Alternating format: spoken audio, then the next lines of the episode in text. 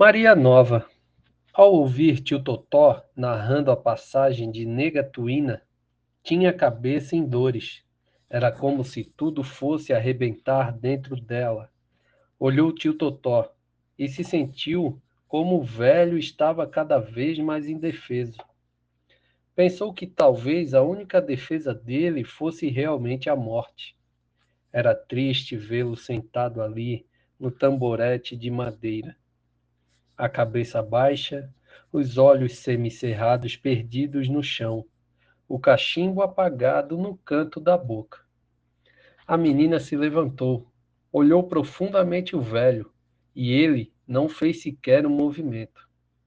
Era tarde, o tempo estava parado e denso. O sol dourava as montanhas distantes. Tio Totó, cabisbaixo, tornava-se mais velho ainda. Maria Nova sentia que era preciso modificar a vida. Mas como? Saiu desesperadamente calma a andar pela favela. Conhecia de cor, de olhos fechados, muitos becos, porém alguns ainda eram-lhe estranhos. Mãe Joana nunca gostou que seus filhos fossem muito além da área em que moravam.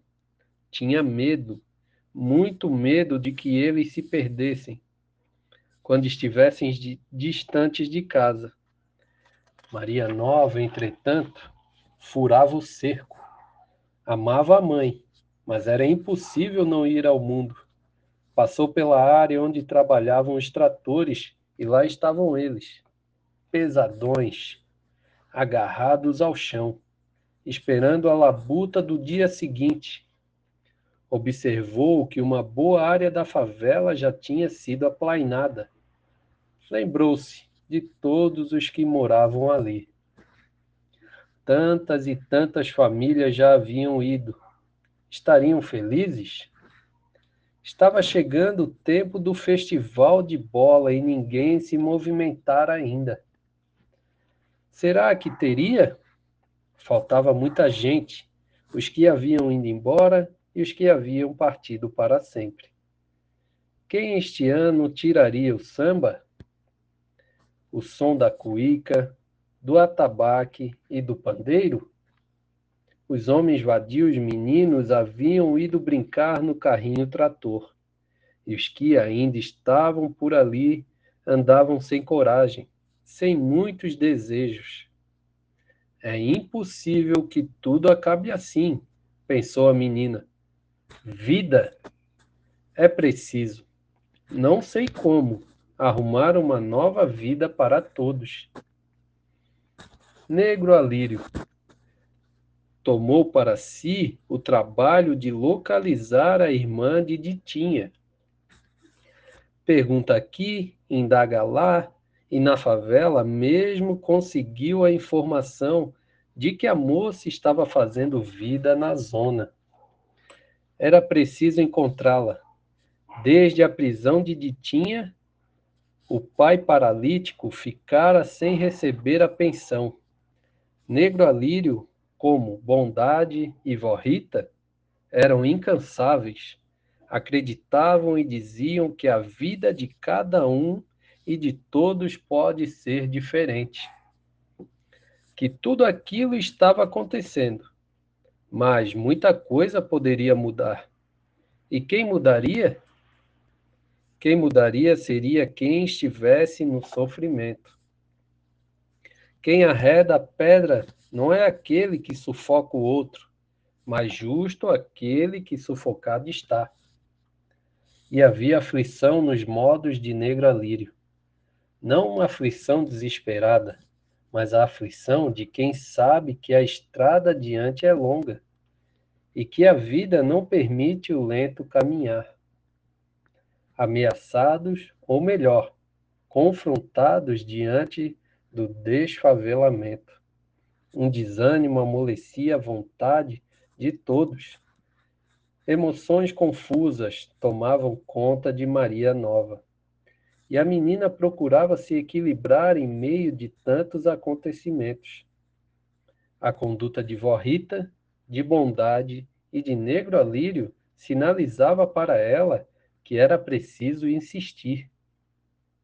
Ela queria seguir a caminhada, inventar alguma saída, mas ainda não atinava como. Sabia por sua própria vivência que na favela se concentravam a pobreza e mesmo a miséria. Percebia a estreita relação de sentido entre a favela e a senzala. Mas mais se entristecia ao perceber que nos últimos tempos ali se vivia de pouco amor e de muito ódio. Um ódio que passara a existir entre pessoas que até então se gostavam tanto e que era um sentimento dirigido à pessoa errada. O homem que espancava a mulher que exigia mais dinheiro para as compras. Afinal, ele trabalhava tanto, não teria direito a uns goles de cachaça no final de semana? A mãe que batia raivosamente no filho mais velho.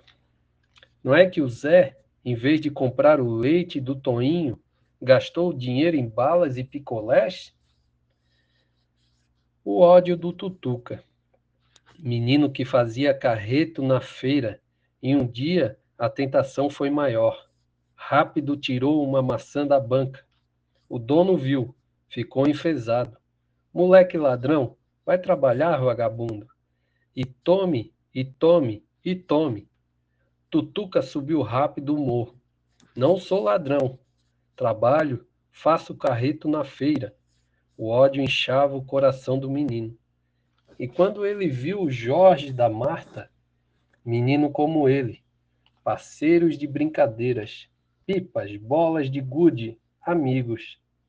Tutuca se enfesou mais, que enfesado já estava. Ei, Jorge, cadê minhas bolinhas? Você disse que me dava outras e não deu. Ladrão, vagabundo. E tome, tome e tome. Pegou Jorge de surpresa. Até agora mesmo Pouco antes de o Tutuca descer para a feira, haviam jogado bolinha juntos. Eram tão amigos, e quando o Tutuca viu o sangue escorrer do nariz de Jorge, ficou quase feliz. Sangue e maçã. Mordeu em seco. Jorge da Marta se levantou. Olhou para aquele que amigo antes era e veio uma dor maior do que a surra que levara a dor pior, fora da amizade que acabara. Enfiou a mão no bolso, esvaziou-o, entregou lentamente todas as bolinhas ao Tutuca. Todas. Muito mais do que ele devia. E saiu. Tutuca andou um pouco mais adiante, parou e jogou fora todas as bolinhas de gude, as que tinha e as que acabara de receber. E nunca mais Tutuca Tuca e Jorge da Marta foram vistos juntos. Tempo triste era o tempo da chuva na favela, a chuva dentro e fora dos barracos, as goteiras que deixavam uma mancha amarelada nas roupas. Era o sujo da telha. Todos tinham de ficar dentro de casa. Sol. Pelo menos os meninos iam para lá para fora. Chuva. Ficava todo mundo amontoado que nem bicho varejeiro. As crianças cansavam de inventar brincadeiras. Fazia frio, muito frio. Um cutuca para lá, outro cutuca para cá, e grita, e berra. Não havia paciência que não explodisse, mesmo em peito de muito amor. Mãe Joana tinha um terror quase infantil de tempestade.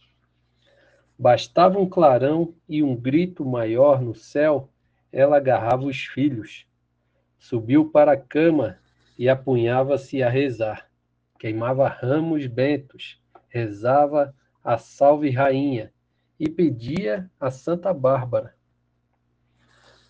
que tivesse clemência abrandasse a chuva e os ventos. com a persistência da chuva era pior. Tudo ia ficando úmido, tudo mofo, tudo barro, tudo lama e frio. Os agasalhos eram poucos, muito poucos. As roupas das patroas não secavam, o trabalho custava tanto e pouco rendia. O sol às vezes aparecia trazendo um tempo esperançoso no céu. As roupas corriam para os varais, e mal eram pendurados, retornavam molhadas, e às vezes sujas, as bacias no canto do barraco. Era preciso lavá-las de novo. E dava desesperos em mãe Joana. Seus olhos, seus rostos e lábios, que nunca sorriam, entristeciam-se mais ainda. Havia chuvas de lágrimas os meninos tinham fome. Maria Nova comia pouco, mesmo em dia que tivesse uma quase fartura. Mãe Joana sabia fazer simpatia para o sol aparecer. Quando dava alguma aragem, ela ia lá atrás da casa e desenhava no chão um grande sol cheio de grandes pernas compridas. Aquilo era bom para chamar o sol. Às vezes ele escutava o pedido. Outras vezes, com medo de se molhar, continuava em seu esconderijo. A chuva persistente acabava por amolecer as paredes do barraco, que, entretanto, iam resistindo por teimosia, até o momento em que não aguentavam mais. Às vezes, rachavam primeiro, denunciando fraqueza. Outras vezes não, caíam rápido e de repente, e quando ouvíamos um barulho surdo, seco, apurávamos os ouvidos, esperando gritos de dores humanas. Alguns ficavam soterrados, principalmente velhos e crianças. Os vizinhos corriam rápidos em meio à chuva com pás, paus, o que tivessem, e retiravam as pessoas. Não era tarefa muito difícil. Os barracos eram de adobe, latas, papelões e folha de zinco. Raramente haviam mortos. Fez por outras algum ferimento mais grave, e na maioria das vezes só escoriações. O pior era o desespero de não ter para onde ir, não ter mais o barraco para morar, a insegurança e o desconforto que antes já existiam com o barraco abaixo, se tornavam maiores ainda. Uma casa, já pequena, que raramente abrigava menos de cinco pessoas, por longo tempo acolhia duas ou mais famílias. E estas dividiam tudo o que tinham de fome e de miséria. A chuva, indiferente a tudo, redobrava a força, chovia mais ainda. Como o tempo de chuva corria meses sem tréguas, o bicho pesadão fora obrigado a parar o trabalho e havia saído da favela. Então, no frio da noite, podíamos nos sentir aliviados e esperançosos. Quem sabe ele não voltaria nunca? Quem sabe a favela seria realmente nossa? Dos muitos que já haviam partido, Tínhamos notícia de que não estavam bem. Sonhávamos. Caso o plano de desfavelamento fosse suspenso, apesar de a ida deles ter acontecido havia mais de um ano, quem sabe poderiam até voltar. A chuva impediu o sol, mas dentro de muitos de Tio Totó, de Maria Nova, de bondade e principalmente das crianças, um sonho ingênuo brincava no coração deles. Uma réstia de luz, um sol esperançoso de que o território em que estava plantada a vida de todos poderia ser para sempre deles. Os meses de água já estavam terminando. Todos os anos, com que ansiedade esperávamos que a chuva cessasse, naquele ano, porém, queríamos que a chuva e o mais possível apesar dos barracões caídos, apesar da fome, do frio, do mofo, que tudo mofava, as coisas e a gente. Entretanto, aos pouquinhos, a chuva ia cedendo. Antes chovia todos os dias, e o dia todo. Agora intercalava-se a chuva com a estiagem.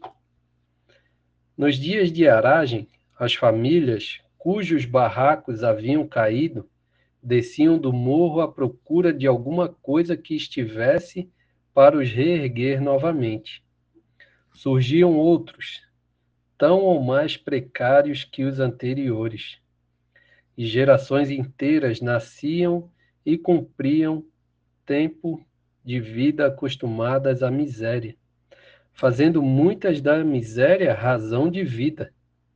O menino Brandino, que por acidente no trator ficar inerte, paralítico, servia para pedir ganhar esmola para a família. Com as esmolas ganhas, passaram a um melhor viver.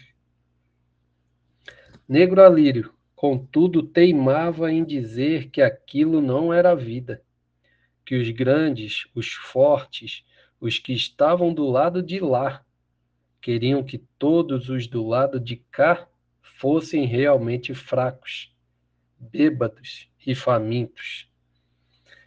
E o pior, eles queriam dirigir o nosso ódio contra nós mesmos, queriam que fôssemos inimigos. A chuva parou e o sol voltou como uma ameaça. A firma construtora responsável pelo desfavelamento, por representante, mandou-nos um aviso. Quem estivesse com o barracão derrubado pelas águas das chuvas, que não tentasse reerguê-lo novamente. Seria um trabalho perdido. Brevemente, todos nós seríamos despedidos. Maria Velha escutava a fala lamentosa de tio Totó e começava a achar que ele tinha razão. Era mesmo tudo um trabalho perdido. Trabalho perdido reerguer os barracões que haviam caído. Trabalho perdido o de negro a juntar o pessoal e ir até a firma construtora explicar os nossos motivos trabalho perdido, Totó ter chegado são, salvo e sozinho a outra banda do rio. Trabalho perdido, ela ter saído da roça onde havia nascido com todos os seus irmãos e vir para a cidade buscar melhoria de vida. Trabalho perdido, começava também a achar que tudo era mesmo trabalho perdido. A vida para ele, para ela, e para os que tinham vindo antes, tudo realmente havia sido trabalho perdido? Mas não podia ser. Relembrou de seu avô chorando, enquanto ela dava pulos acabritados e dos motivos da dor do velho. A saudade que ele dizia ter de sua filha Aiaba. Nas lembranças, encontrou sua mãe, que tinha um lado do corpo esquerdo, e seu pai.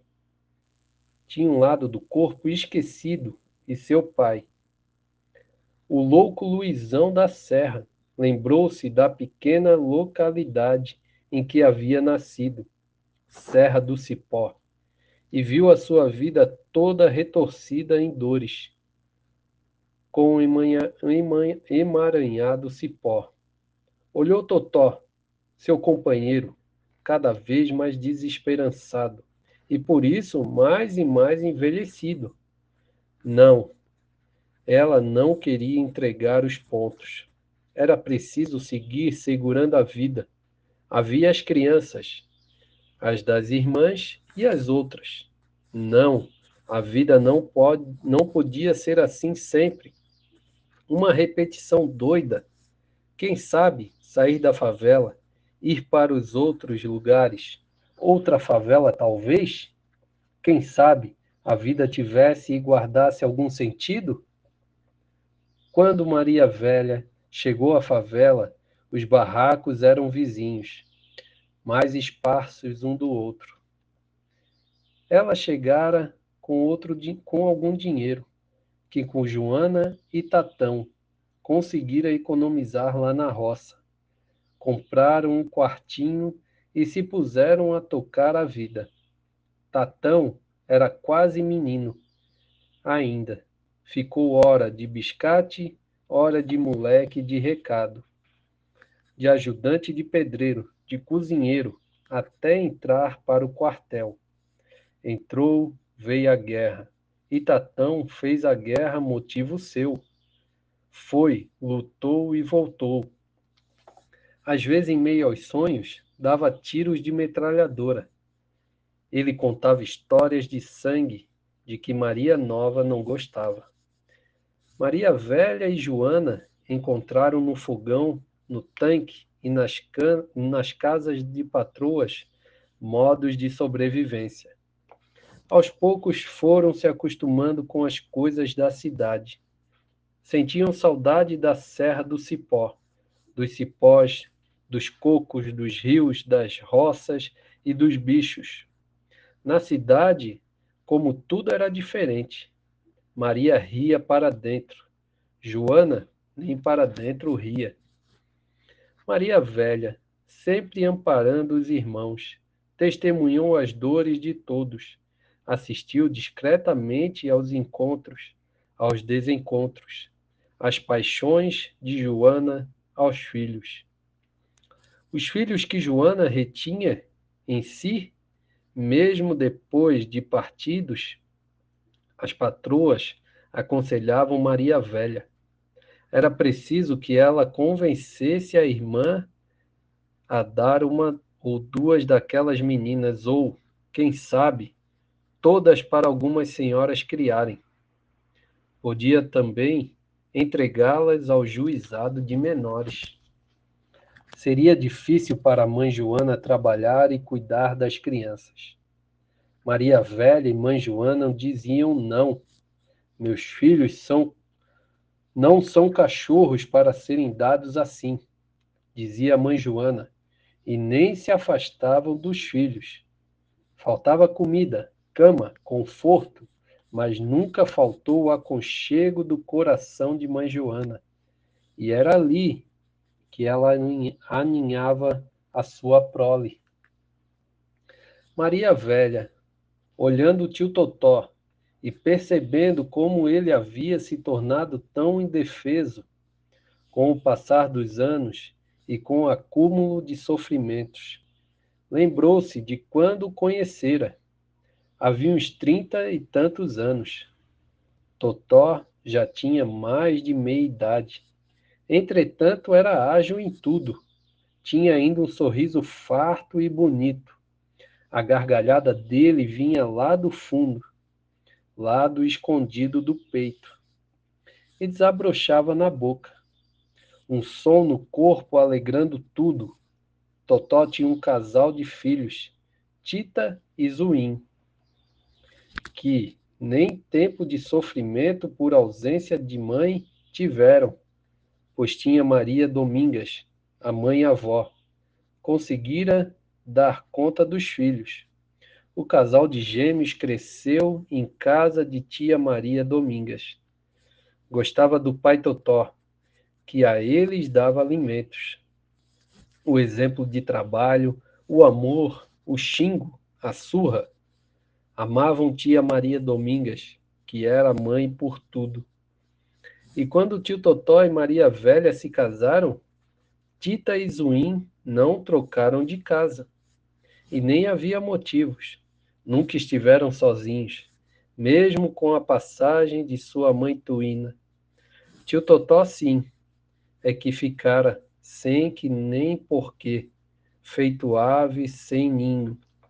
Ao ver o corpo de nega Tuína ser enterrado, outras mortes lhe vieram à lembrança. Miquilina, sua primeira mulher, e Catita, a menina sonho, a sua primeira filha, que foram arrastadas pelas águas do rio. Na hora misturou tudo, ele não sabia quem estava enterrando. Nunca soube como e quando as águas devolveram o corpo de Miquelina e de Catita. Lembrou-se de Tita e Zuim. Sentiu um aperto no coração. Quando voltou do cemitério para casa, já não o encontrou. Vieram com um recado de tia Maria Domingas. As crianças estavam com ela. Totó deitou-se na cama enorme e ainda atordoado, pasmado, revoltado com a vida, sentiu um pouco de alívio. Pelo menos os meninos estavam bem. Isto estava resolvido. Maria Velha sentiu um aperto no coração enquanto olhava tio Totó e recordava de todos os fatos dolorosos da vida dele. Era triste o desamparo do velho. Ela podia estar com ele, falar com ele, ouvir as histórias dele, mas tinha a sensação de que sempre acabava deixando-o sozinho. Sentia-se curta, limitada para ajudar Totó. Não podia nem tinha coragem de falar-lhe de esperanças, pois dentro dela este sentimento também estava se diluindo.